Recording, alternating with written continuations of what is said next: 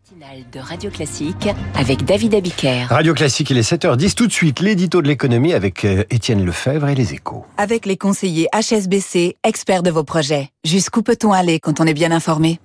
Bonjour Étienne. Bonjour David. Le procès du siècle s'est ouvert hier à Washington. Il oppose l'État américain à Google, accusé de violer les règles antitrust. Oui, et c'est un symbole de la riposte des États face à la toute-puissance des géants du numérique. Pendant des années, les gouvernements américains ont laissé faire les concentrations parce que le client y gagnait avec des nouveaux services peu chers et parce que les entreprises américaines y gagnaient. Google, Apple, Facebook et Amazon ont conquis la planète. On n'allait pas leur mettre des bâtons dans les roues jusqu'à ce que la Maison Blanche dise stop estimant que ces groupes abusent de leur pouvoir et qu'au final les prix montent. Un retour de balancier en faveur de la concurrence donc, mais faute d'accord au Congrès, c'est devant les tribunaux que l'affaire va se régler avec ce procès hors norme, le premier d'une telle ampleur depuis celui de Microsoft il y a 25 ans.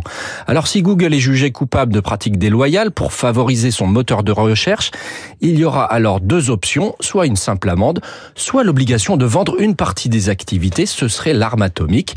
Mais la bataille s'annonce longue et indécise. Et pendant ce temps-là, les Européens avancent. Leur système de régulation est désormais sur les rails. Et oui, les amendes, Bruxelles les a multipliées. On en est à plus de 8 milliards en cumulé pour Google, mais ces enquêtes sont longues et peu efficaces. D'où un changement législatif avec des nouvelles règles uniques au monde contre les pratiques anticoncurrentielles. Elles s'imposent à tous les acteurs, ceux dont le pouvoir de marché est tel qu'ils peuvent barrer le passage à de nouveaux entrants.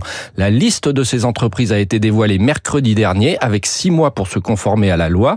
En substance, elles ne plus favoriser leurs propres services et Bruxelles pourra, pourra contrôler chaque opération de rachat. Alors certes, cela arrive tard, bien tard, et il y aura des recours, mais les Européens disposent enfin d'une vraie arme de dissuasion. Mieux vaut tard que jamais. Merci Étienne. À demain, Radio Classique.